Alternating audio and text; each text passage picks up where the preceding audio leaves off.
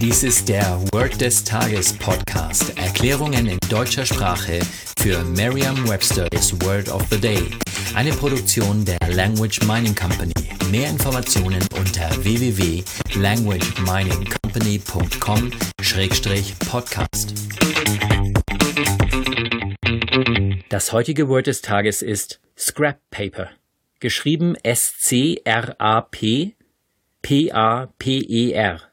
Eine englische Definition ist paper that is partly used or is of poor quality, but that you can use for unimportant things.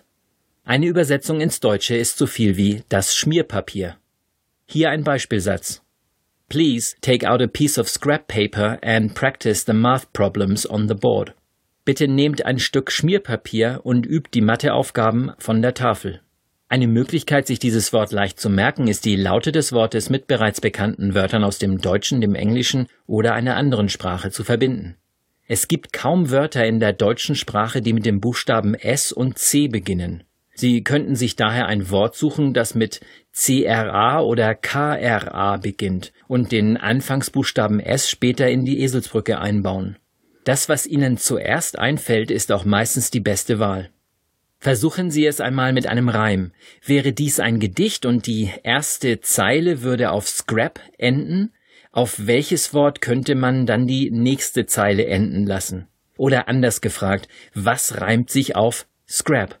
Vielleicht das Wort Wrap, also einwickeln oder Umschlag?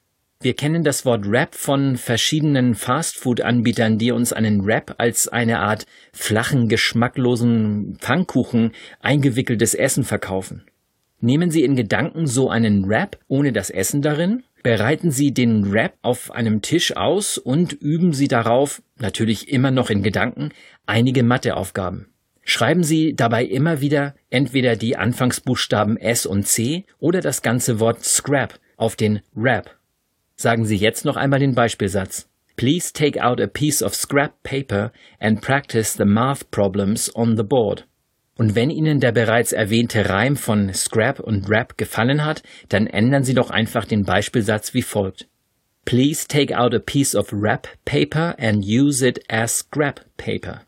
Vertrauen Sie dabei auf Ihre Vorstellungskraft. Je intensiver Sie sich die Situation vorstellen, desto länger bleibt die Bedeutung des Wortes und des ganzen Satzes in ihrem Gedächtnis. Das war Word des Tages mit Carsten Peters von der Language Mining Company. Mehr Informationen unter www.languageminingcompany.com-podcast.